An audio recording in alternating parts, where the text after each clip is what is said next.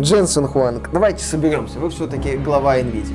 Новые видеокарты позволят запускать любые игры. Любые приложения для майнинга. Зайдем с другой стороны. Новые видеокарты предложат рекордную производительность в играх. Рекордную производительность по добыче криптовалют. Ну, трассировка. Хэшрейт. 4К. 4 биткоина в час. Но вы забываете про геймеров. Компания Nvidia помнит о геях и всех представителях ЛГБТКИА плюс сообщества. Выключить! Коллега, что за фигня? Вы же мне обещали новейшая модель на базе совершенной нейронной сети, сверхобучаемая. Чему она обучаемая? У нас презентация новых видеокарт на носу, а прогресса 0,0. Какие у нас варианты? Настоящий Хуанг про игры уже вообще ничего слышать не хочет. Так, а давайте мы через эту модель прогоним старые презентации Nvidia, когда компания еще помнила об игроках. Что значит вы их удалили отовсюду за ненадобностью? Да вы предали игроков! Вы компания майнеров! А, а мне Дженсен 101 говорил, что люди плохо обучаемые. А поди, что уже наконец-то начал понимать, чем на самом деле зарабатывает компания Nvidia. Так, у нас скоро презентация новых устройств для майнинга GeForce 4000. Приступаем. Приветствую вас, дорогие друзья! Большое спасибо, что подключились. И это подкаст про игры, где мы обсуждаем значимые игровые события за прошедшую неделю, что нам преподнесли игровые компании, какие игры они нам представили и с какими инициативами они выступили. Ну и компания Nvidia. Это тоже своего рода игровая компания. Э, ну, как сказать, сейчас это производитель устройств для майнинга. Когда-то это была игровая компания, когда-то она выпустила хорошие карты типа там 16-60.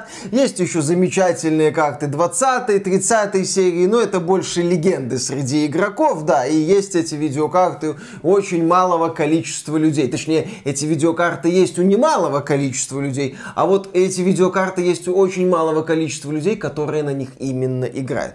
Так вот, когда-то эта компания делала видеокарты, но сейчас, да, это больше производитель оборудования для майнинга.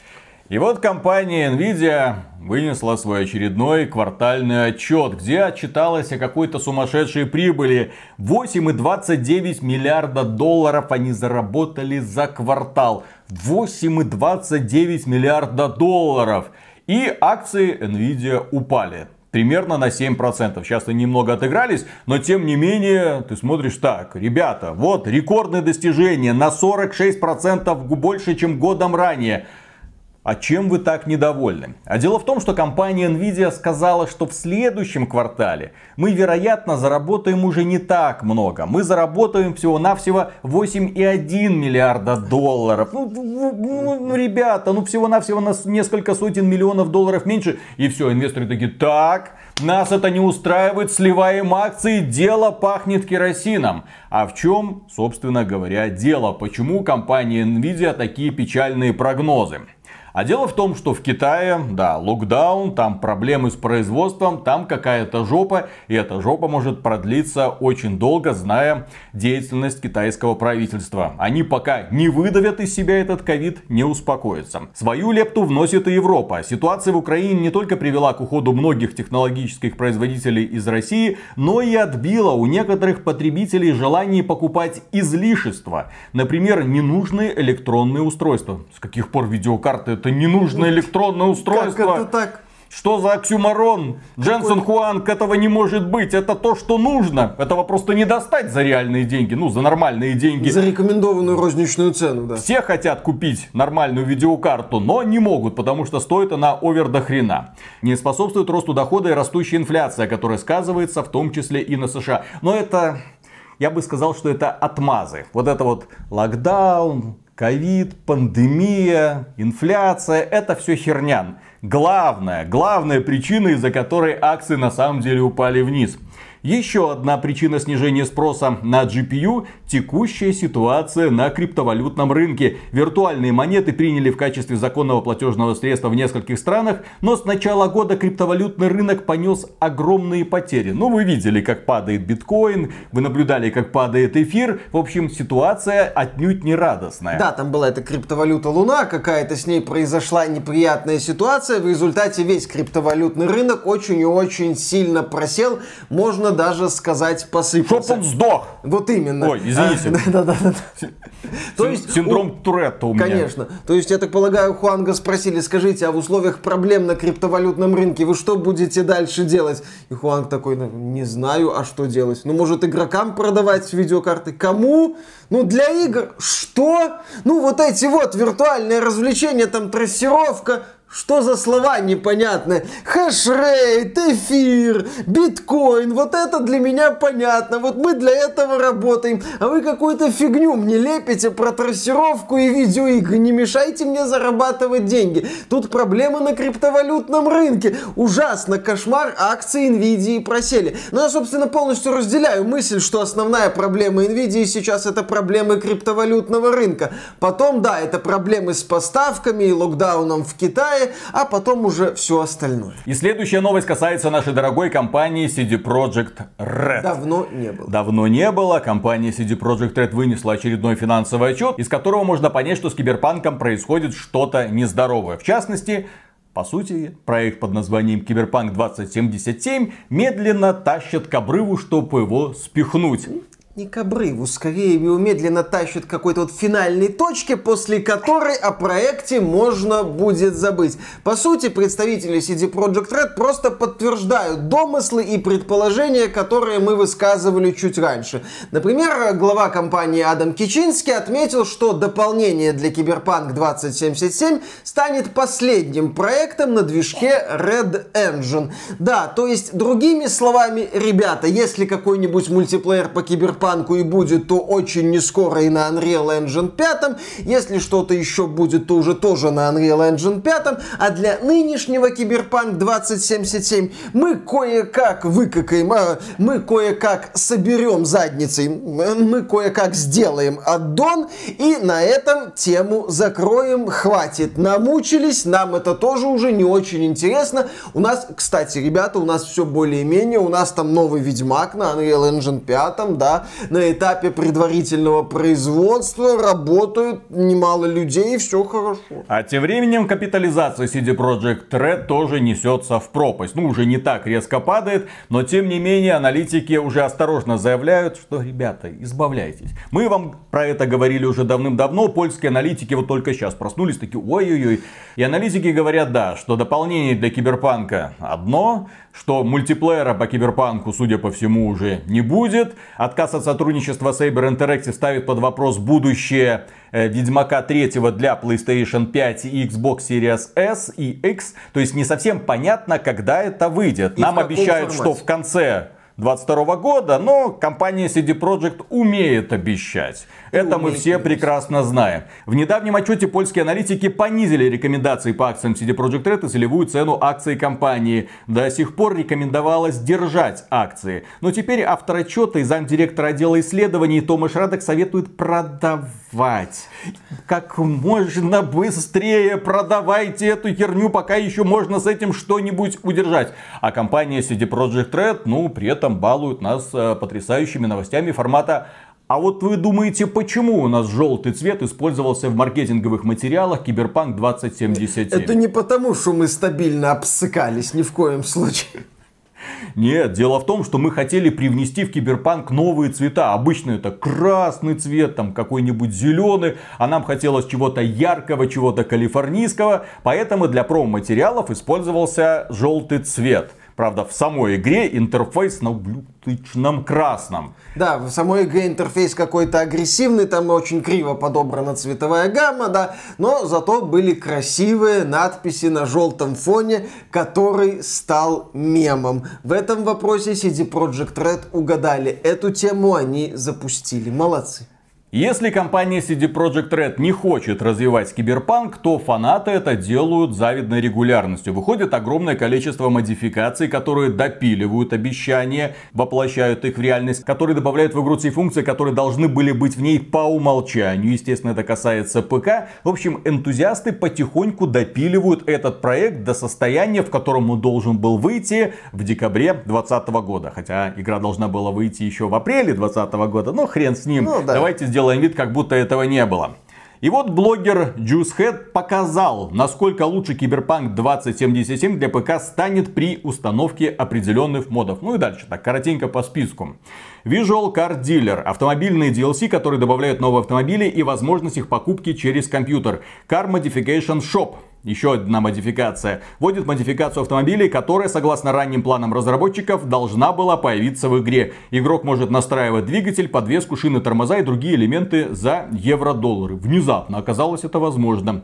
Так, Vehicle Combat позволяет врагам вызывать подкрепление на автомобилях и позволяет стрелять из окон автомобиля. Мод также добавляет полноценную систему погонь. Опять же, оказалось, это можно реализовать. Только компания CD Projekt Red сколько всего она добавила вот этим последним эпохальным ну, патчем 1.5? Трассировка, квартира и толпа, которая реагирует на выстрелы. Next Gen фишка. Напоминаем, что этой особенности нет на PlayStation 4 и Xbox One. Да. Следующий. Мод, позволяющий снимать выделение со слеживаемого квеста и видимость под миникартой. АИ Netrunner Enhanced делает сражения с нетранерами намного интереснее. Street Vendors возвращает уличных торговцев, а Simple Vendor Expansion дополняет предыдущий мод, расширив ассортимент продавцов.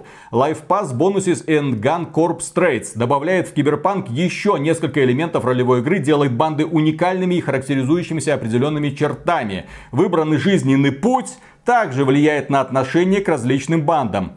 Hide Your Gear позволяет скрывать предметы одежды, не снимая их с персонажа. Еще один мод позволяет играть от третьего лица. И, наконец, Metro System делает внутриигровое метро функциональным и позволяет не только передвигаться, но и наслаждаться видами. И вот спрашиваешь у компании CD Projekt Red, ребята, ну...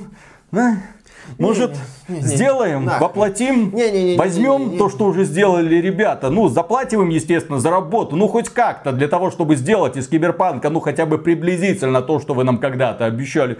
Не-не-не, ну, не, зачем, мы сделаем зачем? аддон, и потом пойдем на Unreal Engine 5 делать уже нового Ведьмака и другие наши замечательные проекты. Да, вместо этого компания CD Projekt разорвала отношения с польской школой Ведьмаков которая существует с 2015 года. Они отозвали у них лицензию и проект пришлось закрыть.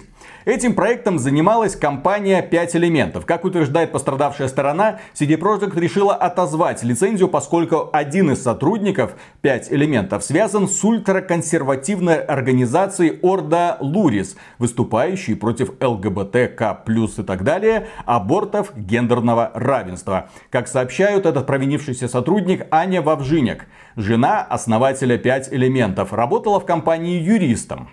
Затем женщина приняла участие в работе над законопроектом о наказании за незаконные аборты. Ее причастность была установлена СМИ. Пять элементов пришлось объясняться перед CD Projekt. И, в общем-то, это привело к тому, что лицензию у них отозвали внезапно. Может CD Projekt просто в Калифорнию переехать, я не знаю. Ну, им там комфортнее будет, там все хорошо, там есть правильное мнение и мнение людей, которых надо желательно убрать вообще с этой планеты. Им там будет весело, они там будут делать свои заявления на желтом фоне вот этом вот стильном. Им будет хорошо, а в этой Польше с этими русскими еще сотрудничать зачем, не надо. Благо с российским подразделением Сейбер они уже разорвали контракт, контакты. Сейчас вот разорвали отношения с этой группой, которая занималась косплеем на тему Ведьмака и различными мероприятиями. Ну, может, им уже все-таки уехать туда и там заниматься своим э, делом. Парадоксально, да. В Польше имеет огромное значение вот это самое ультраконсервативное отделение, партия, я не знаю, как это называется у них. И она имеет огромное влияние, вплоть до того, что к ней прислушиваются в правительстве и вводят соответствующие законы. Казалось бы, приверженность какому-то мнению не должно приводить к подобным последствиям. Тем более, что это мнение, наверное, как мне кажется, вероятно это так, поправьте меня в комментариях, я, возможно, ошибаюсь, но поддерживают поляки. Ну, в большинстве ну, своем. Раз эти законы принимаются, у них жесткие законы об абортах, и они ужесточаются. По крайней мере, в 2020 году была принята попытка это все ужесточить. Там вышли демонстрации, не знаю, чем это все разрешилось, я не следил за ситуацией. Но тем не менее, то есть есть подобный запрос от общества, от одной стороны. Есть э, сопротивление с другой стороны общества. И теперь это вмешивается, ну, в сферу бизнеса, по сути, да. Если твоя жена состоит в этой партии, мы разрываем с тобой контракт. Да. Свобода. И CD Projekt Red, как известно, за все хорошее против всего плохого сейчас. Политика Red 2.0. Все замечательно, инклюзивно. У нас есть мнение, оно правильное. Если у вас другое мнение, это мнение неправильное, и мы вас посылаем нахрен. Еще раз, одних послали нахрен, вторых, третьих, четвертых. Поддержку киберпанка они послали нахрен. Людей, которые поддерживали киберпанка, невозможно послали нахрен. Они послали нахрен русскоязычную аудиторию, приостановив там там продажи своих игр. У CD Projekt Red в последнее время очень хорошо получается посылать всех нахрен. Только это как-то не помогает развивать бизнес. Вы обратили внимание, что вот эти вот прогрессивные компании, чем больше они вводят поблажек для сотрудников, чем больше они делают вид, что они все такие прогрессивные, чем больше они внимания уделяют э, женщинам, ЛГБТ, трансгендерам, тем как-то херовее становятся дела. Но они как-то переходят. Если вот есть какой-то противоположный пример, пожалуйста, приведите его. Но когда я вижу, что вот одна компания, которая регулярно попадает в новости конкретно по этим делам, с другой стороны, она демонстрирует полную неспособность что-нибудь выпускать. И мне очень любопытно, каким будет новый Ведьмак. Не четвертый, новый Ведьмак. Да-да-да, как известно, это будет не четвертый Ведьмак. Да, к сожалению, некоторые компании не умеют остановиться вот в этой борьбе за за светлое радужное будущее и начинают в нее погружаться по полной. При этом, да, страдает процесс разработки игр. И я согласен, я с огромным интересом жду презентацию нового Ведьмака. Это будет восхитительно. Я думаю, там они на лор Ведьмака насрут просто по полной уже программе, подстраиваясь под новое видение Ведьмака от Netflix. Как бы нам не пришлось извиняться перед вторым сезоном Ведьмака от Netflix, глядя на новый Ведьмак от CD Project Red. Как бы так ни получилось, что новый Ведьмак станет таким вот сериалом по Хейла. Когда ты будешь на это смотреть, думаешь, не, ну это смешно, это восхитительно, это ржачно, это какая-то пародия, это какая-то жесткая сатира, это какая-то отсылка к Саус Парку, а не, это все серьезно. О, да, весело, но не так весело, как я думал. А знаешь, что самое смешное? Самое смешное то, что мы сейчас будем приводить компанию Electronic Arts как образец здравомыслия в этой ситуации. Потому что в Америке сейчас тоже проблемы. Там собираются отменить закон об абортах, так чтобы каждый штат отдельно принимал это решение, чтобы не было такого вот единого решения, которое распространяется на всю США. Да, то есть там может дойти до того, что если ты сделал аборт в другом штате, то тебя все равно могут взять за задницу, если в штате, к которому ты относишься, аборты запрещены. Да, там сейчас эта тема актуальна, ее активно все обсуждают, и, естественно, немалая часть часть общества против отмены этого закона. И некоторые компании выступают, естественно, против этого закона, но почему-то игровая индустрия молчит в тряпочку. Компания Sony недавно так разослала сотрудникам письмо, такие, ребята, мы должны прислушиваться к каждому мнению. Вот есть такое мнение, есть такое мнение. Давайте на секундочку подумаем, да будем уважать друг друга. Что, конечно, сотрудники компании не одобрили и сказали, нет, мы хотим, чтобы вы, Джим Райан, вышли в Сенате и заявили, что это неприемлемо. Наверное, так они себе Конечно, это представляют. А сенаторов, которые поддерживают этот закон, Джим Райан должен был прилюдно, наверное, назвать идиотами или другими нехорошими словами. А, самым нехорошим словосочетанием агент Путина. Вот лично тут все, кто поддерживает. И вот Electronic Arts тоже не спешит публично высказываться относительно потенциального запрета на аборты в США и защищать права трансгендеров. Компания считает, что она достаточно инклюзивна, чтобы ценить и уважать любую точку точку зрения. Представитель компании заявил, быть инклюзивной компанией означает учитывать все точки зрения. Самих же сотрудников Electronic Arts это не устраивает, и многие из них требуют от руководства принять какую-либо сторону. Но компания займет определенную позицию лишь в том случае, если от этого будет толк. И это будет отвечать интересам Electronic Arts, различных сообществ, фанатов и акционеров. Ах, то есть вот этих людей, по сути, главных людей в Electronic Arts. Во-первых, здесь такая ситуация, что общество расколото. Одни за запрет абортов, другие против его. Нет такого, что 99% людей, вот, например, поддерживают этот закон, и только 1% против. Нет. И поэтому компании говорят, что так, успокойтесь, мы за то, чтобы у каждого человека было свое мнение. Вы можете считать, что человек, поддерживающий запрет абортов, не прав, но это его мнение, у нас такой вот закон сейчас обсуждается. А активисты говорят, нет, Electronic Arts, вы должны быть четко вот выступать с конкретной позицией, а те, кто с нами не согласен, они должны отправиться в специальный лагерь по перевоспитанию, где все, кто мне не нравится, называются Гитлерами и сидят и не вякают.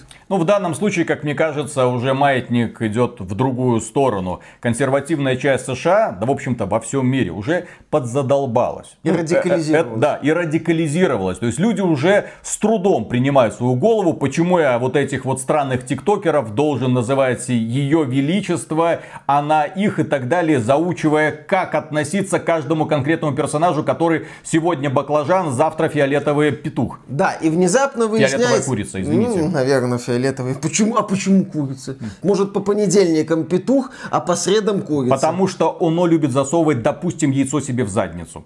Почему нет? Я здесь хочу отметить один момент. Недавно в сети появилась информация о том, что э, сотрудникам Netflix разослали письмо. И в этом письме говорится, что вы знаете, мы делаем контент для разных групп людей, для разных рынков, ну, для разных самых людей. И какая-то часть этого контента может у вас вызывать негативные эмоции. Но мы просим отнестись к этому с пониманием. Вам может что-то не нравиться, это нормально, но вот мы так делаем. Информация об этом письме появилась в сети после того, как у Netflix случилась такая вот полненькая задница со стоимостью акций, с подписчиками, с перспективами, с конкуренцией с другими сервисами. Netflix тоже начал думать о том, что, ребята, повесточка это, конечно, замечательно, но давайте мы все-таки охладим э, Давайте движение... делать контент, который будет интересен нашим зрителям, которые будут его смотреть с удовольствием, о котором они будут говорить, которые они будут советовать своим друзья. Да, будем задумываться о том, какой контент мы делаем именно для широкой аудитории,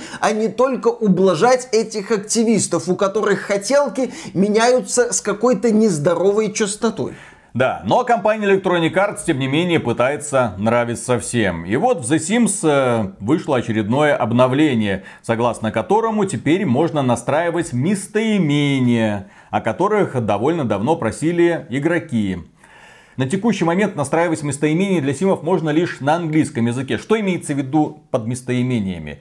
Для тех, кто не в курсе, для тех, кто все это время спал, есть определенная группа людей, очень странная, которая требует к себе не просто уважения, максимального респекта за то, что они не такие, как все, которые требуют, чтобы к ним обращались своеобразно.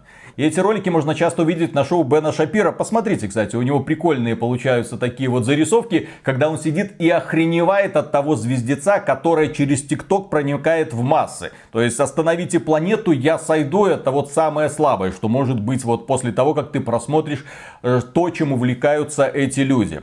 И вот они долгое время просили компанию Electronic Arts дать им возможность самовыражаться и в The Sims. Компания Electronic Arts сказала, ну, не вопрос, Хорошо, мы это сделали. На английском языке скоро добавим там во все остальные. Называйте себя как угодно. Я принцесса, я принцессу и так далее. Что хотите вставляйте, только отвалите. В принципе, решение, на мой взгляд, адекватное. Вот традиционные местоимения, а в эту табличку вы вписываете все, что вам заблагорассудится. Надеемся, это вам понравится. Так, мы достаточно прогнулись? Вроде достаточно. Все, до свидания. Мы пошли дальше. Кстати, а в рамках местоимений можно там создать боевого вертолета, например? Можно. Стать главным? Нет, там можно, можно, можно. Его высочество боевой вертолет. Там можно вписывать все, что а, угодно. абсолютно все, что угодно, замечательно. Чтобы а к тебе мо... так обращались другие симы. Mm-hmm. А можно создать местоимение белый господин, например?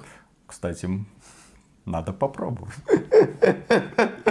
Если компания Electronic Arts в Sims предоставила просто опцию, на которую никто, в общем-то, не будет обращать внимания, ну, она есть, она кому-то нужна то компания Ubisoft, наша любимая, дорогая, боже мой, пошла немного дальше.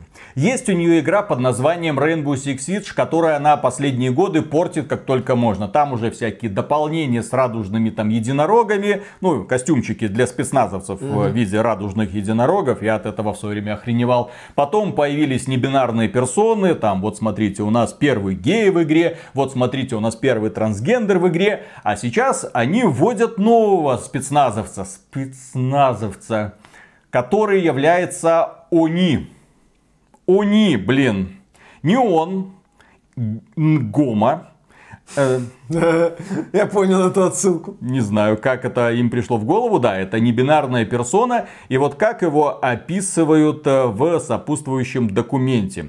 Работать со специалистом Неоном Сенс Нгомой самое весело, что у меня было за последнее время. Их вопросы, предложения, прямое понимание того, чего они надеялся достичь, позволили мне продвинуть этот прототип дальше того, с чем они пришел. Организовывать поле боя, воздействуя на чувства, как на не новую концепцию и как они воспринимают это на другом уровне. Ну и так далее. Для этого им нужна была самая настоящая форма их искусства. То есть я читаю это, это кто штаб, написал? Штаб, Зачем нужно... написал? Да, да, да. Эта игра все еще про спецназ или про цирк какой-то. Уже про цирк, все нормально. Ребята, штаб, если нас кто-то смотрит из силовых структур, да, ну вот как вы, вы, вы обратились э, к внезапно своему товарищу, который пришел на рабочее место просто так, отныне называйте меня они. Вообще-то я они. Штаб, нам нужно подкрепление. Они Сколько вам... бы поджопников вы ему прописали? Вот сразу. Штаб, нам нужно подкрепление. Они к вам уже выехали. Вы прислали только одного человека. Да, но этот человек они. Ты, по-моему, у Шапеля это была шутка, да, когда к нему подходит помощник, говорит, слушай, они там пришли к тебе. Он говорит, они один или они много?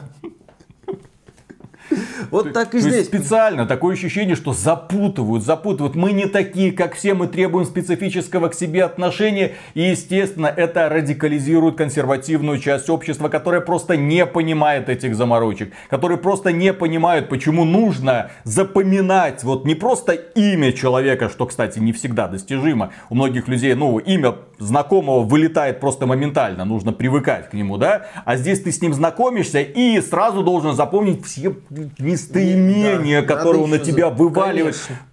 Опу. Кстати, да, если ты обращаешься к таким людям по неправильному местоимению, это называется мисджендер и считается оскорблением. Вот, в каком обществе они, они. Они, в смысле все. Они там живут и процветают. То есть, как у них там еще голова не лопнула от всего вот этого переизбытка странной информации, я не понимаю. Совершенно бесполезной, бестолковой, но не дай бог ты ошибешься. Да, ужасно. Вот. Следующая компания тоже наша любимая Activision Blizzard.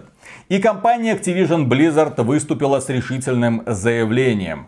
Она заявила, что игра под названием Diablo Immortal не выйдет в двух европейских странах. Это очень особенные европейские страны, которые принесли компании Activision Blizzard много боли и страдания. И если вы думаете, что мы сейчас говорим про Россию и Беларусь... Ну какие это европейские страны? Ну о чем вы? То это нет. Речь идет про Нидерланды и Бельгию, где Diablo Immortal не выйдет. А в чем проблема с этими странами? Что не так с этими любителями травы и бургеров? Это футбольная отсылка, если что. Оказывается, если вы забыли, в Бельгии и Нидерландах строго-настрого запрещены игры с лутбоксами, точнее лутбоксы в играх. И внезапно оказывается, что из-за особенностей монетизации Diablo Immortal выпуск этой игры невозможен. Просто невозможен в Нидерландах и Бельгии. Я уже я уже боюсь, чем будет этот самый Diablo Immortal, если лутбоксы стали проблемой, если из-за этого игра не воз... То есть нельзя просто вырезать из игры лутбоксы и сказать, ну хорошо, вот э, долбитесь э, по-честному. Да, то есть компания Blizzard не стала переделывать систему, ну Бельгия и Нидерланды это не то чтобы значимые рынки, но можно было поднапрячься. Blizzard решила не напрягаться напрягаться. Это, в принципе, современный девиз близок. Мы решили не напрягаться, ну, когда речь идет о разработке игр. Даже китайская компания NetEase, ну, которая, собственно, Diablo Immortal и занималась, сказала, нафиг это надо, и решили просто не запускать игру в этом регионе. Скорее всего, микротранзакции, связанные в том числе со случайными наградами, глубоко вшиты в механику Diablo Immortal. И когда Diablo Immortal станет доступна широкой общественности, уже 2 июня, чувствую, нас ждет немало восхитительных историй о том, как людей в этой игре доят досуха. Следующая новость. На прошлой неделе компания Valve позволила жителям России и Беларуси почувствовать себя куколдами. Образно говоря, дело в том, что в Steam ненадолго появились запрещенные игры от издателей, которые ушли с рынка России и Беларуси. Некоторые из них можно было даже купить. Некоторые, если их нельзя было купить, они не добавлялись в корзину. Но некоторые из них можно было купить при включении VPN, как-то там что-то указывая. Но в итоге некоторые думают, о, я сталкер Сталкер 2 купил, ничего себе! Сталкер 2, если ты покупаешь э, по предзаказу, то его у тебя потом вроде как не забирают. Посмотрим, как это будет дальше. Но тем не менее, то есть вот, смотрите, вот, а, а во, ничего, а может это они все, они дали слабину, они вернутся. Но в итоге оказалось, что это программная ошибка, и вскоре, через день буквально, у пользователей России и Беларуси забрали возможность смотреть на игры от запрещенных издателей. От издателей, которые запретили вам покупать их игры. Ну здесь можно поспекулировать и пофантазировать, сказать, а вдруг это был не сбой, а вдруг это была не ошибка, а вдруг это проходит тестирование возвращения этих издателей игр в Steam. Может быть вернуться, может быть не вернуться. Может это была часть какого-то хитрого плана, который мы пока не заметили. Да, сидите и смотрите, как другие покупают эти игры, а вам нельзя. Ну, не, не просто так говорю про куколдов. А, вы не знаете, кто такие куколды? Не гуглите. Ваша жизнь никогда не будет прежней. Зато компания Valve прислушалась к другой группе, и это никак нельзя назвать каким-то отрицательным явлением. А, есть такая игра у компании Valve, причем очень успешная игра под названием Team Fortress 2. Если мы посмотрим на список популярных игр в Steam, да, то мы увидим, что этот проект входит в топ-10. Если верить игрокам, немалая часть вот этих пользователей, которые создают активность, это либо боты, либо торговцы. Но у Team Fortress 2 все равно есть небольшое сообщество именно игроков. Люди, которые все еще играют в Team Fortress 2, которым она нравится и которые уже устали от того, что проект не обновляется и тонет в этом ботоводстве и других проблемах. И они устроили мирный протест. И они устроили мирный протест, который заключался в выведении хэштега Save Team Fortress 2 в тренды Твиттера. Им удалось вывести его в тренды, потому что ну, много людей играет. Много людей про это начинают говорить, и естественно это попадается на глаза, в том числе сотрудникам Valve. Компания Valve заметила, у, не... у нас, оказывается, кто-то еще играет в Team Fortress 2, и они поспешили выступить с заявлением, что, ребята, мы с этим обязательно разберемся. Когда они разберутся, как они разберутся, черт его знает. Team Fortress, я так понимаю, им денег особо не приносит, поэтому они давно на него положили ну, это, к сожалению, очень такой яркий и неприятный. Valve Index они да, на него да, положили. Да, Valve Index. Джойстик от Valve да, Index. Да. Джойстик, вот палочку конечно, вот эту вот. Конечно, конечно. Что-то они могли положить, то, что Габен вряд ли может увидеть у себя. Э, да, извините. Так вот, а здесь какая ситуация? Ситуация неприятная. С лагом. Это у нас просто проблемы с сетевым соединением, поэтому Виталик с задержкой засмеялся. Так вот, ситуация здесь показательная и неприятная. Похожая ситуация была была, например, с первым Titanfall, когда компания Electronic Arts послушала на жалобы того небольшого сообщества, да и забила на игру демонстративно. И вот компания Valve, она что, неуспешная? Она успешная. У нее какие-то финансовые проблемы? Нет. Я об этом не слышал. Это компания, которая может многое себе позволить. Например, запустить портативную, ну, такую игровую консоль-ПК Steam Deck. Она может себе позволить различные эксперименты. Она может себе позволить разработку прекрасного, но исключительно для VR-проекта Half-Life Alyx. Valve многое может себе позволить. Финансы у Valve есть. И здесь Valve могла сделать такой красивый, имиджевый жест для фанатов Team Fortress 2. Продолжать развивать и поддерживать этот проект. Но вместо этого она решила, ну, само как-нибудь сдохнет. Ну, как-нибудь, мы не будем, мы не будем на это смотреть, мы не будем на это замечать. Фанаты разбегутся. Они не разбегаются. Приходится делать заявление в Твиттере. Возможно, даже придется что-то делать с Team Fortress 2. Это такой вот показательный момент в отношении компании к пользователям. Valve, да, она с одной стороны много чего хорошего делает, но по сути это все равно компания для заработка денег. И если ей что-то не надо и не интересно, как Team Fortress 2, это будет сливаться. Демонстративно, не очень демонстративно, но сливаться. А следующая новость для людей, которые долгие годы, сколько лет уже, ждут Beyond Good and Evil 2. Не надо, нет, никто не ждет Beyond Good and Evil 2. Я не знаю, я, понимаете, ребята, есть вот э, поверье, Миша ждет, что если Миша чего-то ждет, это говно. А если Миша не ждет, у игры есть шанс. Понимаете, есть исключения, там Bloodlines 2, и вот Beyond Good and Evil 2. Я могу это не ждать, но это не поможет. Это на, там все настолько плохо, что не поможет.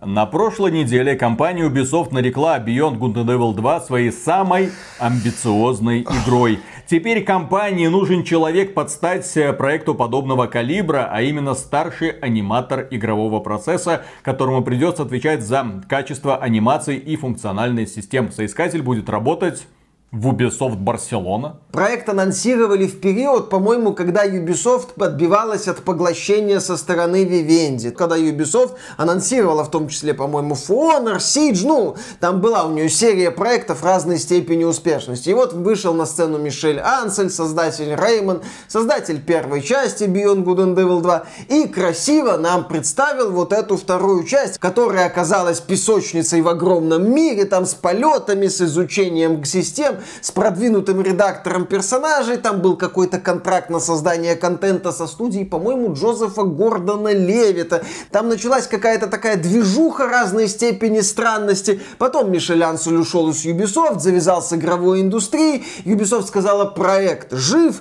Потом в сети появились слухи о том, что проект без пяти минут отменили, и он там в каком-то непонятном производственном аду, что для нынешней Ubisoft нормальное явление. Сейчас вот появляется новость о том, что каких каких-то людей ищут, может будут причем переделывать. барселонский офис. Да, причем это барселонский офис. Возможно, проект разделил судьбу Skull and Bones, которую 20 раз перезапускали, в итоге как-то планируют довести до релиза. Я уже много раз говорил, что я не хочу, чтобы Beyond Good and Evil 2 доходила до релиза. Я хочу, чтобы Beyond Good and Evil запомнилось у меня как приятное сюжетное приключение, а не очередная бессмысленная дрочильня от Ubisoft.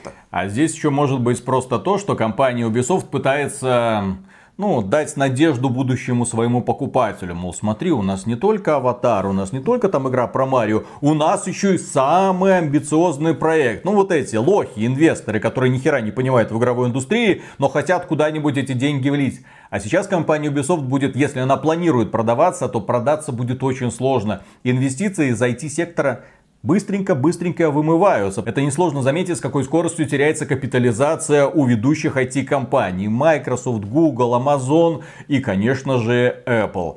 Совсем недавно она стоила 3 миллиарда долларов. А это, кстати, очень верное замечание. Мы недавно вот обсуждали слухи о том, что Ubisoft ищет кому бы продаться, но желательно подороже, чтобы так по 60 евро за акцию. И вот это вот надувание портфолио проектами, амбициозными проектами, большими проектами, это показатель того, что у нас все неплохо. Кстати, Компания Electronic Arts недавно нас радовала бумажными анонсами по Звездным да, войнам. Да, да, да, а да, недавно да, да, да. появились слухи о том, что Electronic Arts вела переговоры с потенциальными инвесторами на тему продажи или слияния. И Ubisoft, я думаю, делает сейчас примерно то же самое. Ребята, посмотрите, у нас все не так плохо, как кажется. Кстати, у нас еще есть ворох потенциально успешных, условно-бесплатных проектов. Да, вот видите, за что вы платите? Платите. Видите, за что вы платите? Компания Square Enix не так давно анонсировала бумажно, естественно, Tomb Raider, потом сказала, что это Tomb Raider на Unreal Engine 5. В итоге, возможно, Embracer Group предложила, ну не 200, ну ладно, 300 миллионов за весь западный бизнес компании Square Enix, который за эти 300 миллионов в Embracer Group и уехал. Поэтому к ранним анонсам, к таким заявлениям, к такой информации стоит относиться не в разрезе того, что Ubisoft Ubisoft Electronic Arts что-то для игроков делает. Нет. Ubisoft такие анонсы, новости и прочее запускает, чтобы люди с деньгами подумали, а может и стоит это 60 евро за акцию? Угу. Может и стоит? Может это не инвестировал в говно? Может это инвестировал в Ubisoft? А следующую новость я даже не знаю, как трактовать. Хорошая она или плохая, друзья, давайте рассудим. В комментариях это можно сделать. Есть такая компания Wargaming. Кипрская компания, когда-то ее головной офис был в Минске. Когда-то. Да, потом она решила уйти с рынка России и Беларуси, разорвав все отношения.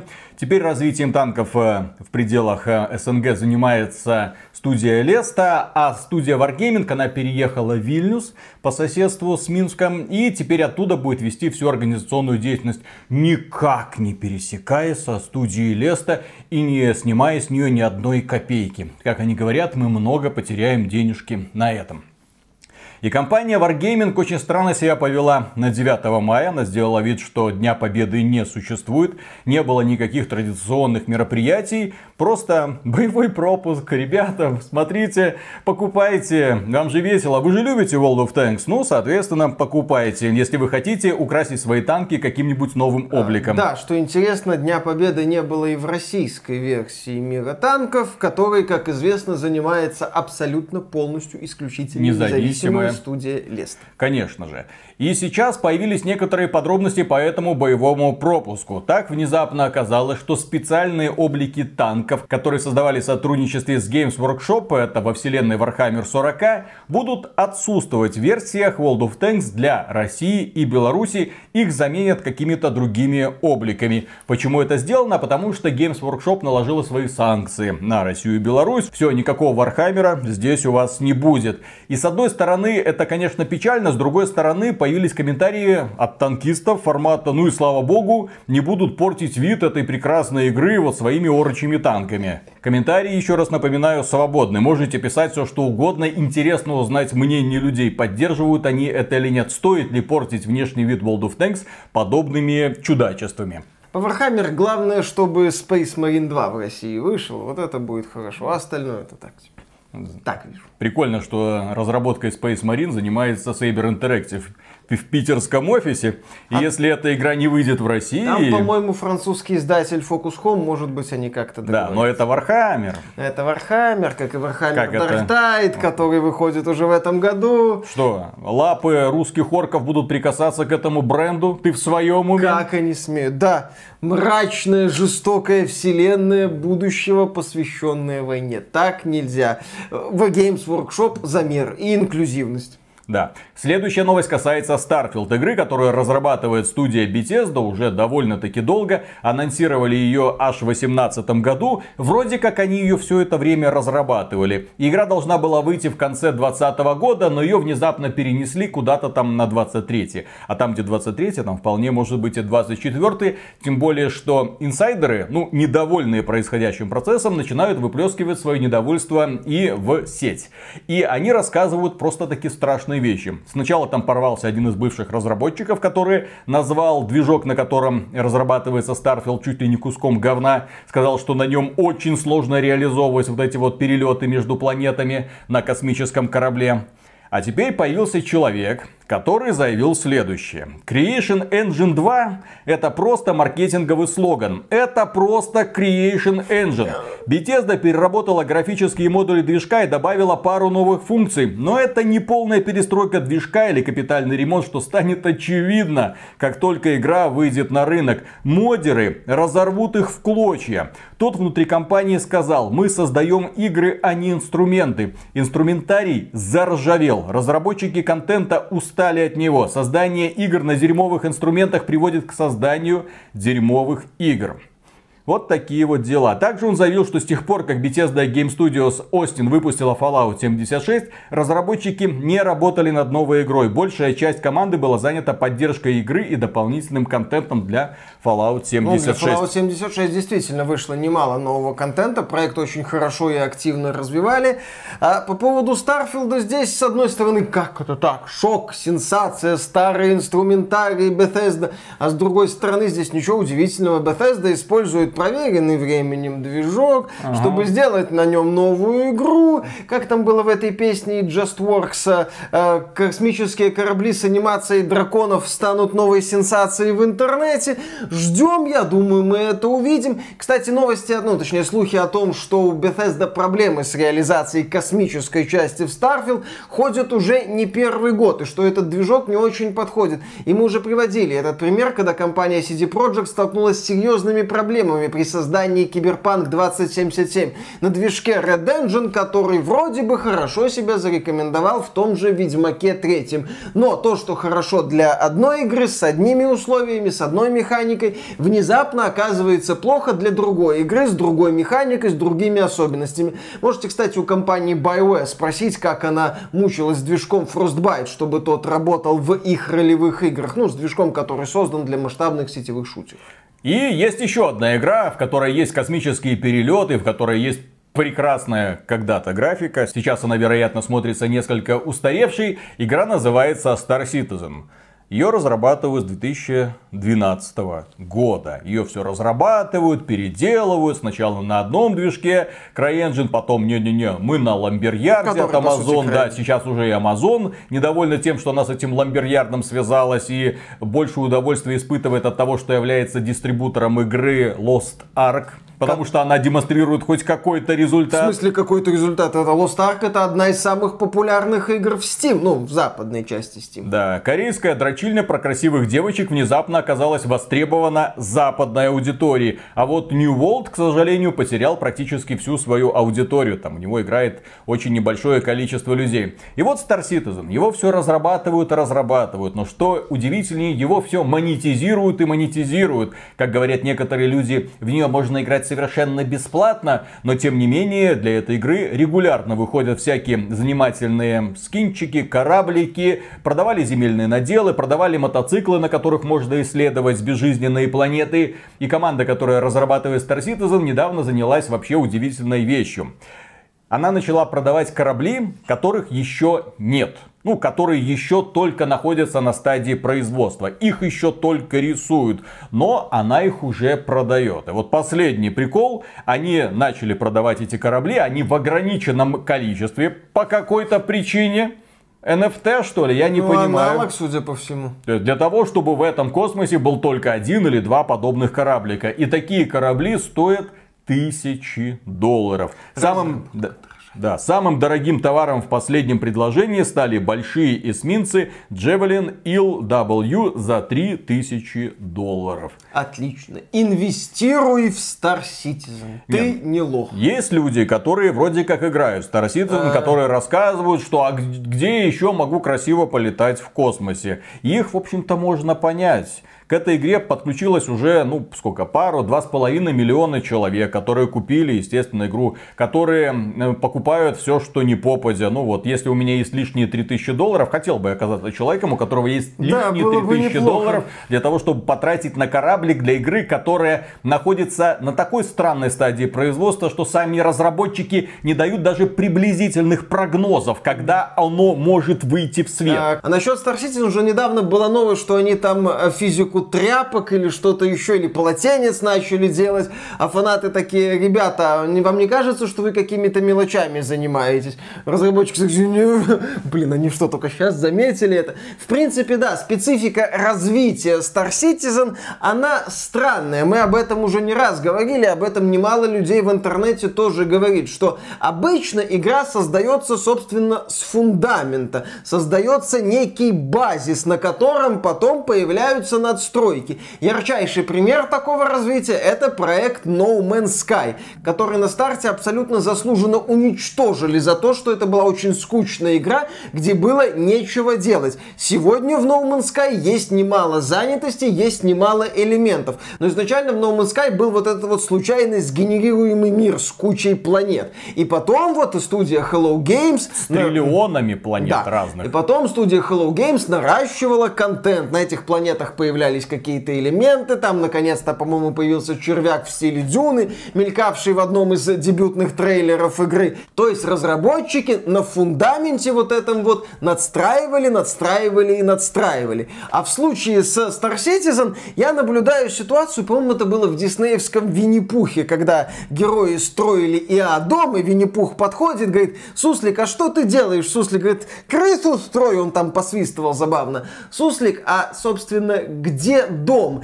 И камера отъезжает, там стоит крыша на таких вот маленьких подпорках. Суслик говорит, черт побери, так и знал, что что-нибудь забудем. Это все падает. Вот Star Citizen мне напоминает вот эту вот ситуацию. Ребята, а где у вас, собственно, мир, который вы будете населять, развивать, улучшать? Вы делаете кучу сумасшедших вещей, прорабатываете какие-то мельчайшие детали на уровне эксклюзивов от Sony, то, что никто другой в здравом уме не будет никогда прорабатывать. Предлагаете сумасшедшие модели кораблей. Как это будет вот глобально функционировать?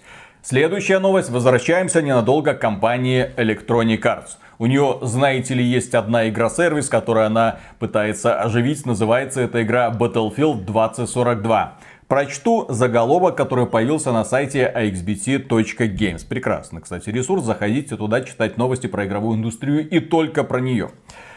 DICE раскрыла план поддержки Battlefield 2042. Начали с отказа от поддержки режима Hazard Zone. И это не шутка. Компания DICE согласила список будущих изменений, которые появятся в Battlefield, среди которых она подумала и решила, что режим Hazard Zone вокруг которого когда-то строилась вся концепция Battlefield 2042, если верить инсайдеру Тому Хендерсону, именно сначала был Hazard Zone, вот эта вот странновато королевская битва, где четыре человека пробираются в зону, собирают какие-то ресурсы и пытаются убраться на вертолетике, и там идет постепенное сражение между разными группами. А потом уже появился, в общем-то, этот мультиплеер на 128 человек со специалистами. А специалисты создавались как раз таки для Hazard Zone. То есть режим, который который погубил Battlefield 2042. Не только специалисты это сделали, но они в том числе. Было очень много глупых решений.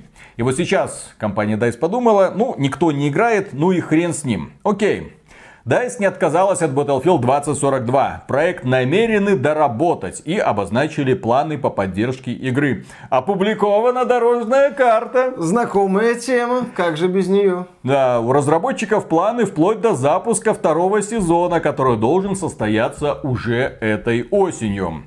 Дальнейшую разработку режима Hazard Zone сворачивают. Режим пока не отключают и не исключают выпуск патчей с исправлениями. Зато DICE намерена переработать внешний вид специалистов, чтобы они больше соответствовали серьезному тону Battlefield 2042. И они там показали картинки. Вот был вот, э, вот такой, да, товарищ. Вот, это спецназовец такой.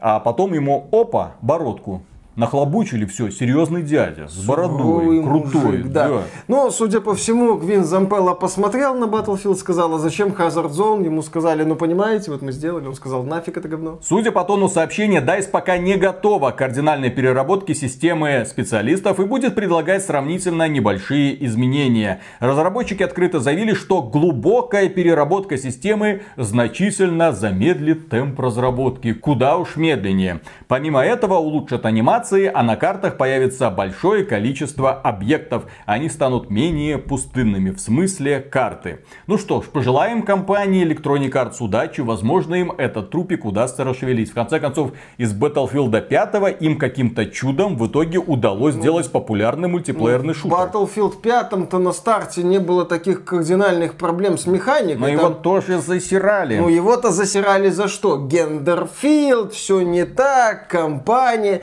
Механика механика в Battlefield 5 работала. Там были проблемы со стилистикой, игру за это тоже заслуженно пинали. Там были серьезные проблемы с косметикой и ее разнообразием на старте, потому что разработчики сначала представили одно, потом решили внезапно все-таки это подтянуть под какое-то подобие Второй мировой, непонятно, хотя уже зачем, надо было сразу уходить в альтернативную Вторую мировую. То есть там были вот эти проблемы. Если мы обратим внимание на претензии к Battlefield 5, понятно, что там будут самые разные претензии, но мы будем активно цепляться глазами за претензии к разнообразию персонажей, к проработке косметики, вот к этой части. А с механикой там все, насколько мне известно, было не так-то плохо. И поэтому, когда игра обросла контентом, исправлены были проблемы какого-то технического плана, еще что-то, конечно, люди пошли в этот Battlefield 5, конечно, они начали в него играть. А вот у Battlefield 2042 проблемы более глубокие. Там надо очень многие вещи переделывать, пересобирать чуть ли заново. Я повторюсь, мне кажется, что Electronic Arts надо было пойти на такой суровый шаг, сказать, кому не нравится Battlefield 2042, мы возвращаем деньги, премиальное издание просто идет нахрен, мы за него тоже возвращаем деньги и будем думать о том, как переделать вообще франшизу, а не пытаться вот перезапустить вот этот вот труп, потому что эта ситуация, блин, какое гнусное коварство полуживого забавлять. И планы на будущее. Не так-то много игр выйдет в 2022 году и не так-то много запланировано на 2023. Но тем не менее компания Capcom, кстати, которая одна из немногих, это издатель, который выпускает годные одиночные игры и годные игры сервиса, если мы уже говорим про Monster Hunter, да? Это одна из самых популярных игр сервисов, по крайней мере в Steam, это несложно заметить по статистике. Так вот, компания Capcom напомнила про очень интересный проект, который называется Dragon's Dogma. Вышел он 10 лет назад и отличался уникальной механикой пешек. У тебя были напарники, которых ты прокачивал и которые с тобой общались, комментируя твои действия. Они тебе помогали в бою и более того, твоих пешек могли призывать другие игроки и в зависимости от того, как ты их воспитал, они себя там так и вели. Очень интересная была особенность и хотелось бы увидеть развитие ее, но вот уже 10 лет компания Capcom не хочет ничего делать в этом направлении. По сети гуляют всякие там слухи, намеки о том, что возможно Dragon's Dogma вернется. Да, на днях компания Capcom запустила сайт, посвященный десятилетию первой части Совпадение? Dragon's Dogma. Некоторые Нет, внезапно думаю. начали думать о том, что да, возможно, что вот в июне, когда будут все эти выставки, мы увидим анонс новой части Dragon's Dogma. Я бы посмотрел. Это была занятная боевая ролевая игра в открытом мире с отличной системой пешек, с крутыми боссами, со сражениями с этими боссами, с прокачкой неплохой. Я проходил Dragon's Dogma, мне нравилось. Я хочу увидеть вторую часть. Посмотрим, может Capcom и разразится. И, кстати, Dragon's Dogma, ну, я так понимаю, компания Capcom, посмотрев на успех Elden Ring, такая, блин, Это- это должны были сделать мы. А почему он, а не я? Тем более название Dragon's Dogma Elden Ring больше соответствует, как мне кажется, учитывая нездоровое количество драконов, которые там приходится убивать. Да, было бы забавно. Ну и да, Dragon's Dogma от писателя Джорджа Мартина. Восхитительно. И, кстати, Илон Маск признался в своей любви к Elden Ring. И более того, Илон Маск показал, ну, люди не поверили, мол, алло, миллиардер, филантроп, плейбой, у тебя время еще находится и для того, чтобы играть в настолько задротные игры. На что Илон Маск сказал, да, я играю магом, и у меня 111 уровень, и показал даже скриншот с билдом своего персонажа. Все восхитились, Илон Маск получил плюс-плюсик своей карме. Потому что свой до мозга костей. А интерн, который прокачивает ему это персонажа, получил премию и его погладили по головке. В смысле, по голове. Да. А может и по головке. Мы не знаем. А Хидетака Миядзаки, ну, тот самый человек, который подарил нам серию Souls и Elden Ring, его спросили в интервью Xbox Wire Japan, а какой ваш самый любимый босс в Elden Ring? Ну, потому что Моления есть, вот это вот легендарный босс, которую ненавидят, наверное, все. И даже появился человек, который специализируется по убийству Молении Let Me Solo Hyo. И да, он там убил уже э, Огромное сот, сотни молений, да, даже то есть тысячу он там. входит в другие игры и говорит, let me solo her. Я, так, ты постой в сторонке, сейчас я с ней разберусь. Легендарный игрок в Elden Ring, да, замечательный человек. И который стал своего рода героем Elden Ring. У него на голове какая-то кастрюля, в руках две катаны, и бегает он в трусах, убивает Не молению. в трусах, в повязке. Ну, в повязке, хорошо. Уместное уточнение. И, в общем, моление по какой-то причине из-за него во многом считается одним из самых популярных боссов. Но Хидетака Миядзаки сказал, нет, мне нравится Радан Бич Звезд. Да, прикольный тоже босс. Не самый сложный, как мне кажется, но занятный. Но он пафосный, ты Но он чё, пафосный. настолько крутой. Ага, У него это самое супер кляча вот это. Да, ну и метеорное падение тоже забавно. Еще Миядзаки сказал, что да, он делает, как ему кажется, интересные игры и хочет продолжить этим заниматься. И это очень важное замечание, поскольку есть некоторые игровые франшизы, которые успешны, успешны, успешны, а потом за них хватаются цепкими лапками эффективные менеджеры и делают какое-нибудь дерьмище в виде Нино Куни Кроссволдс.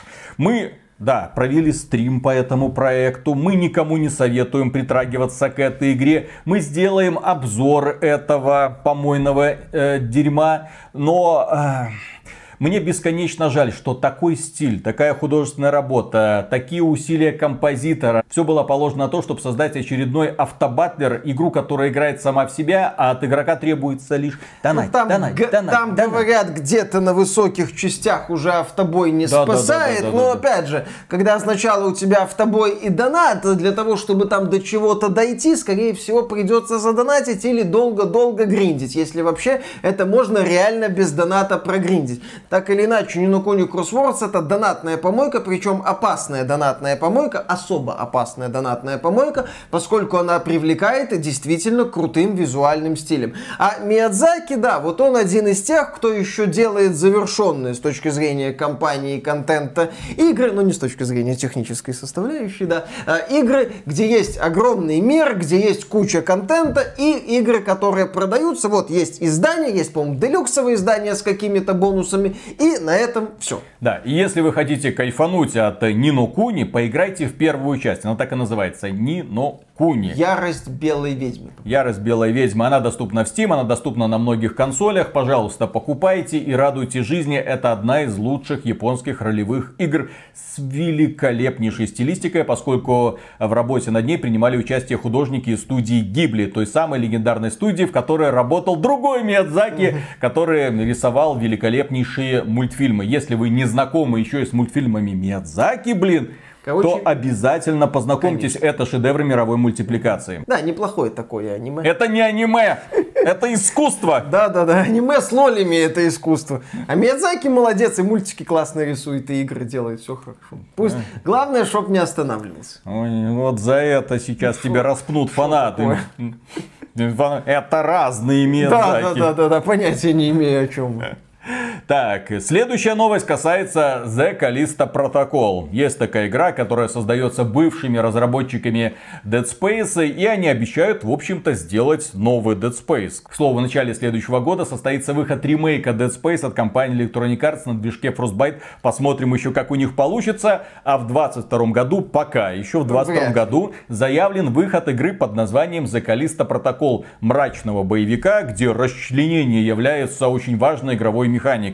И вот журналисты Game Informer побеседовали с разработчиками, вывесили за Callisto Protocol на обложку своего журнала. Кстати, это один из немногих журналов, который сохранил свою, так сказать, физическую форму, до сих пор выпускается. И вот, как оказалось, действие игры, внезапный шок, развернется на Калиста, спутнике Юпитера, где была возведена тюрьма под названием Черное железо. Главным героем станет Джейкоб Ли, пилот грузового корабля, перевозившего загадочный груз и потерпевшего крушение на Калиста. Джейкоба пленяют и отправляют в черное железо, где затем происходит нечто ужасное, вследствие чего заведение заполняют мутанты-биофаги. Да, причем нам обещают очень такой реалистичный дизайн вот этих вот мутантов с проработкой мелочей. Да, напряженное сражение, систему расчленения, но это Dead Space, это прекрасно. Мы получим дорогой такой вот западный, в этот раз хоррор, я буду доволен, если все получится у разработчиков. Я очень хочу, чтобы у команды Глена Скофилда все получилось. Да. Следующая новость касается нашей дорогой компании Михоя, которая выпустила не так давно супер успешную игру под названием Genshin Impact. И недавно она анонсировала игру под названием Zenless Zone Zero. ZZZ. Но, как оказалось, компания Михоя за пределами Китая, она известна под именем, прошу прощения, Хуеверс. Что верс? Хойоверс, по-моему, да? Хуй, ну да. Ох уж этот китайский язык. Вот, э, и, как оказалось, они разрабатывают еще один продукт, где будет, э, цитата, «живой, дышащий паранормальный мир». Сначала люди предположили, что это и будет Zenly Zone Zero, но оказалось нет. Михоя работает над новыми проектами, и это внезапно очень круто. В Китае появилась еще одна наикрутейшая игровая компания, которая чуть ли не каждый год долбит какими-то новыми высокобюджетными продуктами, которые выходят на смартфонах в первую очередь. Естественно, на Михоя сегодня хочет походить как Electronic Arts, так и Activision Blizzard, так и Ubisoft, так и Take-Two. Вот их пример для подражания. Вот они, сотни миллионов человек, которые готовы донатить, донатить и донатить. Конечно. А они дальше... эти ваши ПК, эти ваши консоли. Сколько там PlayStation 5 продано? Да сколько мы там этих FIFA или там футбол клабов там сумеем им продать? Так, господи, кто эти копейки вот считает? Apex Apex Legends Mobile это тема. В общем, очень ждем игру от китайцев, действие которое происходит в живом, дышащем паранормальном мире. Следующие игры от компании Sony.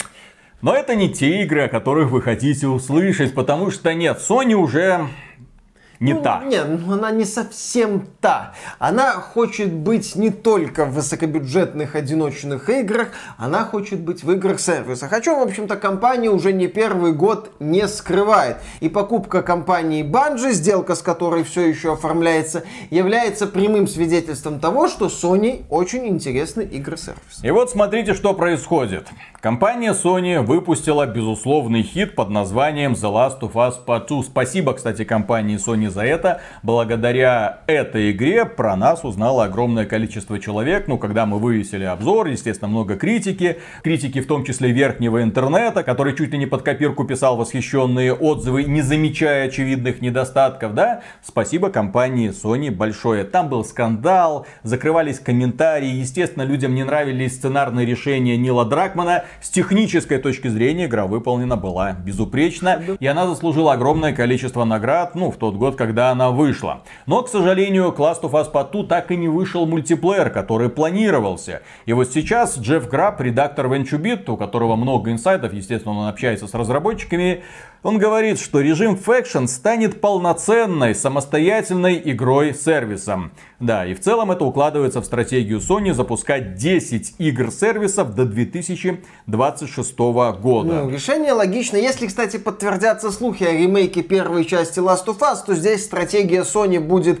выглядеть разумно, как я считаю. Вот вам сюжетная Last of Us 1 с подкачанной графикой, пожалуйста. А вот уже Factions в формате отдельной игры-сервиса опять же, это будет правильно. Нет смысла, я считаю, привязывать Factions к Last of Us 2. Это должен быть самостоятельный проект, который, кстати, я не удивлюсь, если одновременно будет запущен и на PlayStation, и на ПК. Sony осваивает ПК рынок, Sony планирует дальше осваивать ПК рынок, а освоение ПК рынка с помощью сетевой дрочильни это вообще эталонное решение. Также Sony работает над игрой с сервисом в фэнтезийном мире. Наблюдательные пользователи обратили внимание, что в команду PlayStation London потребовался ведущий нарративный дизайнер, который будет работать над некой многопользовательской игрой с сервисом в мире, где фундаментальную роль играют чудеса и магии. Структура проекта потребует регулярное обновление дополнения, которые будут всячески развивать компанию, а также добавлять новые сюжетные ветки и расширять текущие. Дальше, следующая новость, несомненно, рада радостное Death Stranding 2 находится в активной разработке. Об этом проговорился Норман Ридус, который играл главную роль в Death Stranding. И вот что он заявил. Заявил, естественно, в интервью, а не в Твиттере, да? Мне потребовалось 2 или 3 года, чтобы закончить работу над захватом движений и все такое. Это была масштабная работа. А потом вышла игра и завоевала множество наград. Было здорово. Поэтому мы недавно и начали работу над второй частью. Кадима это увидел, это понесли, естественно, все. Все, Death Stranding 2 в разработке. Да, да, да, и Кадима опубликовал твит, где он держит битву исходящих мертвецов, как бы намекая Норману Ридусу, при каких условиях состоится их следующая встреча. Да, звезду, ну там Норман Ридус. Слил анонс, умка. Может быть, э, да, Death Stranding 2 анонсируют на каком-нибудь из State of Play, о котором мы пока еще не знаем. Я, в принципе, доволен буду, если компания Sony решит сделать вторую часть, профинансировать вторую часть. Во-первых, это повторение шуток про Хирали. Во-вторых, это, возможно, новые шутки про Хирали. Шутки про Хирали это прекрасно. А в первом Death Stranding мне, кстати, очень нравился и вот этот вот асинхронный мультиплеер, где ты видишь э, последствия действий других персонажей, но не видишь самих персонажей. Мне нравилась там механика, вот эта вот идея сделать из ходьбы полноценную механику с разными там гранями, разными возможностями. Мне сильно не нравился там сюжет, ну, я хотя бы мог гыкать тупо над Хиралием. Поэтому если Кадима даст мне возможность опять походить и погыкать над Хиралием, я буду доволен. Да, компания Sony не только, кстати, огласила свои планы по выпуску 10 игр-сервисов до 2026 года, она также опубликовала официальные данные о продажах на ПК, на ПК своих блокбастеров God of War, Horizon Zero Dawn и Days Gone. Вот, смотрите, честно, открыто, давно бы так. Кстати, что там по продажам из Гран Туризма и Horizon Forbidden э, West? Пока, возможно, они Sony не устраивают. Horizon Zero Dawn продали тиражом 2,39 миллиона копий. Круто. God of War это 971 тысяча копий, а Days Gone 852 тысячи копий. God of War в начале этого года вышел. Да, показатели не то чтобы супер космические, но для запоздалых портов, на мой взгляд, классные.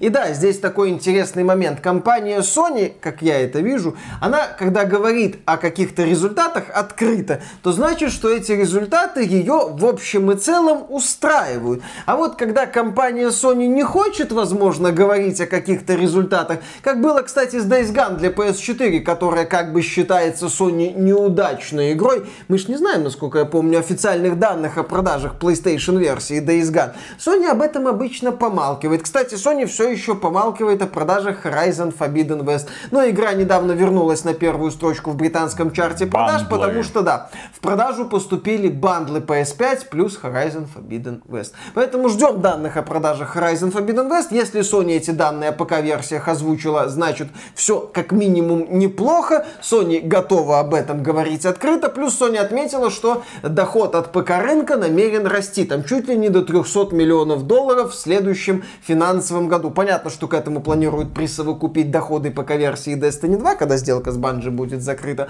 Но Sony не намерена останавливаться на достигнутом. Кстати, в базе данных Steam, благодаря сервису SteamDB, нашли странный проект, в описании которого есть упоминание элементов из игры Returnal. Это такой знаменитый рогалик за 70 долларов, вышедший на PlayStation 5 в прошлом году. Возможно, скоро игра доберется до ПК. Интересно, сколько она там будет стоить? Ну и от Sony переходим к компании Microsoft. И здесь две новости. Одна прикольная, другая веселая. Прикольная новость заключается в том, что Game Pass появится на телевизорах благодаря новому устройству Xbox под названием Project Keystone. Естественно, это такое кодовое наименование. Это по сути Chromecast, то есть специальная такая штучка, которая подключается к вашему телевизору. К ней подключается LAN кабель, ну, для наилучшего сигнала. И таким образом вы сможете играть все игры из Xbox Game Pass прямо на своем телевизоре. И вам не нужен будет Xbox.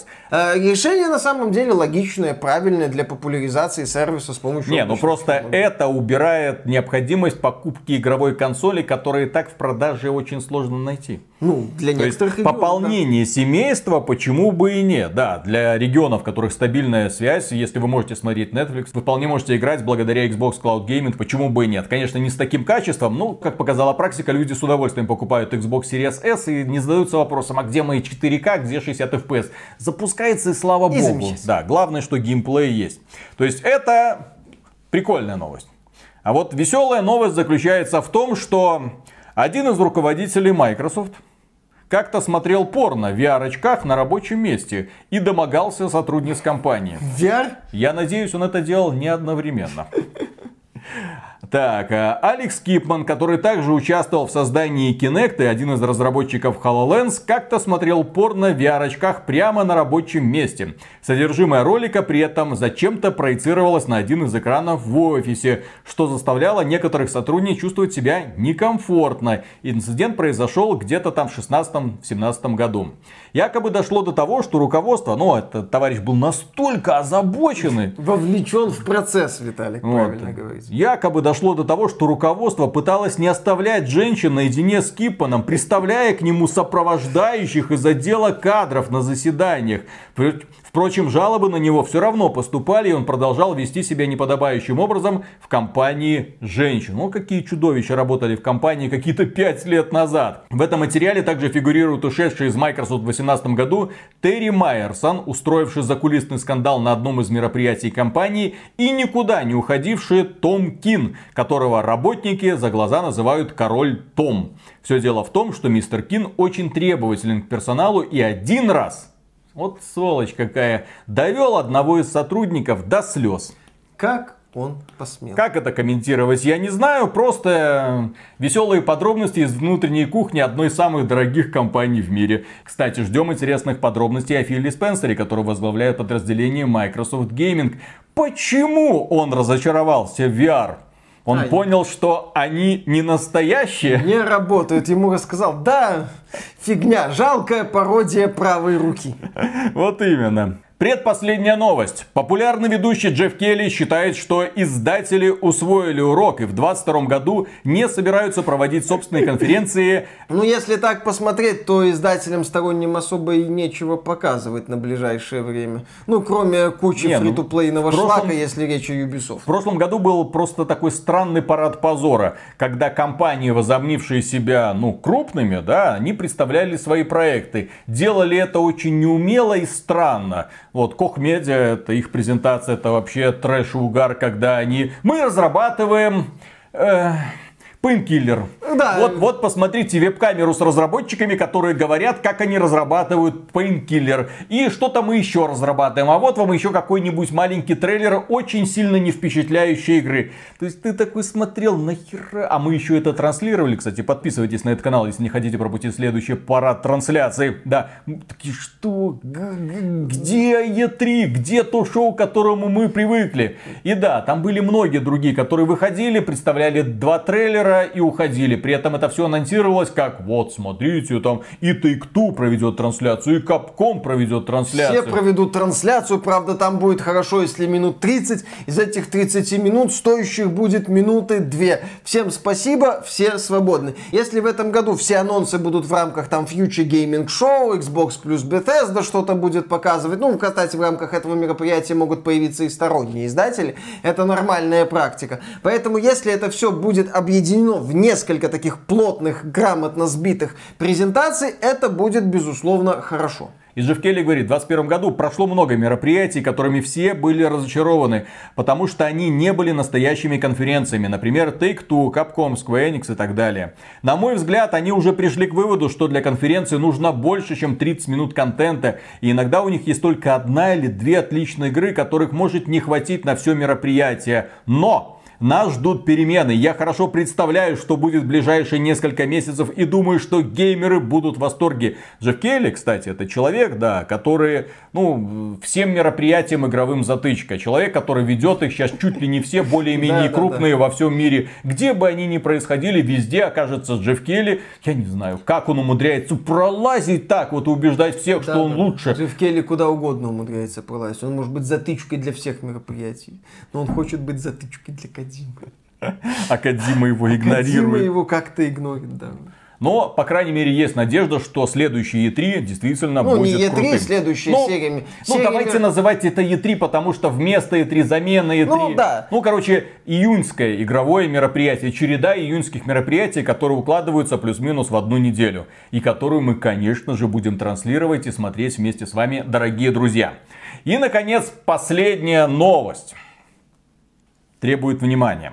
Информационное агентство РИА со ссылкой на высказывание заместителя председателя Комитета Госдумы по физической культуре и спорту Амира Хамитова сообщает, что в правительстве России в ближайшее время намерены проработать различные меры по поддержке кибератлетов, среди которых льготы для получения ипотеки и высшего образования, а также возможность прохождения альтернативной службы в составе так называемых киберспортивных рот и диванных войск. Что я только что услышал? Ну. Что там обсуждают? Что за херня вообще происходит? Кому в текущей ситуации настолько важны киберспортсмены? Но вот, что им предлагают практически те же самые льготы, что и айтишникам. Причем далеко не всем айтишникам, а только сильно хорошо оплачиваемым айтишникам. Ну, киберспортсмены это тоже важный элемент современного. А почему забыли про блогеров, которые находятся на острие информационной войны? Да, кстати. Где э, от армии ипотеку в Беларуси нет ипотеки. Нет, есть там 15-20% процентов годовых. Окей, ну, белорусы богатые могут себе позволить. Я, если что, готов брать персиками. Да, но мне за русских блогеров обидно, Конечно. блин. Ребята там вообще уже последний хрен солью доедают. Некоторые уже не находят тем для того, чтобы ролики выпускать. Вы подумали, как действовать блогерам в условиях отсутствия рекламы от Ютуба, блин, а не о киберспортсменах каких-то. Да, не, ну о киберспортсменах можно, но вместе с блогерами, в связке, так сказать, не только... Мы же одно, они играют, мы смотрим. Да. Сначала они инвестируют 260 миллионов в какую-то смуту, а сейчас они льготную ипотеку киберспортсменам спортсменам предлагаются давать. А... На каких, блин, основаниях? А как же блогеры? Тут что они сделали для культуры? Для поднятия культурного уровня населения? Конечно. Вот. Я думаю, меня сейчас поддержат абсолютно все блогеры. Поэтому я призываю их тиражировать этот ролик для того, чтобы в правительстве тоже подумали и про э, вас. Про вас, про вас, естественно. Про всех, да. Да, про нас думают другое правительство. Конечно. Да, поэтому мы очень тщательно подбираем слова, а то да. мало ли что. Да. И на этом, дорогие друзья, у нас все. Большое спасибо за внимание. Лайки, подписки, жмякайте колокольчик и, конечно же, комментируйте увиденное. Ну и мы говорим огромнейшее спасибо людям, которые нас поддерживают финансово на стримах, э, через э, спонсорство на ютубе или через спонсорство, через проект Спонсор.ру. Огромнейшее вам спасибо, друзья. Работаем дальше, держимся и радуем вас новыми роликами практически каждый день. Пока. Пока. Я, кстати, выяснил способ давления на Valve. Mm-hmm. Да-да-да. Ну вот, фанаты. Заставили их таки обратить внимание на Team Fortress 2. Угу. Теперь я знаю, как заставить компанию Valve разработать Half-Life 3. Угу. Если они прислушиваются, если в тренды выходит это Save Team Fortress 2, давайте выведем в тренды новый какой-нибудь хэштег, типа Give us Half-Life 3, блин! Конечно. Габен! Естественно. И тогда Габен даст указание какому-нибудь интерну, чтобы он написал в Твиттере, что мы вас слышим. Мы вас слышим и уже к концу года что-нибудь разработаем. Да-да-да, мы вас слышим, пошли нахрен. Габен, эта шутка затянулась. Конечно.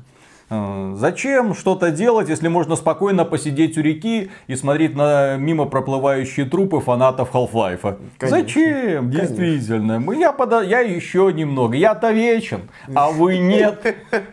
У меня-то есть кольцо всевластия, а у вас нет, поэтому да, все нормально. Я еще 100-300 лет проживу, все хорошо. Похудею, может быть, как голым, но ничего. Все у меня будет замечательно. Так, раз, два, три.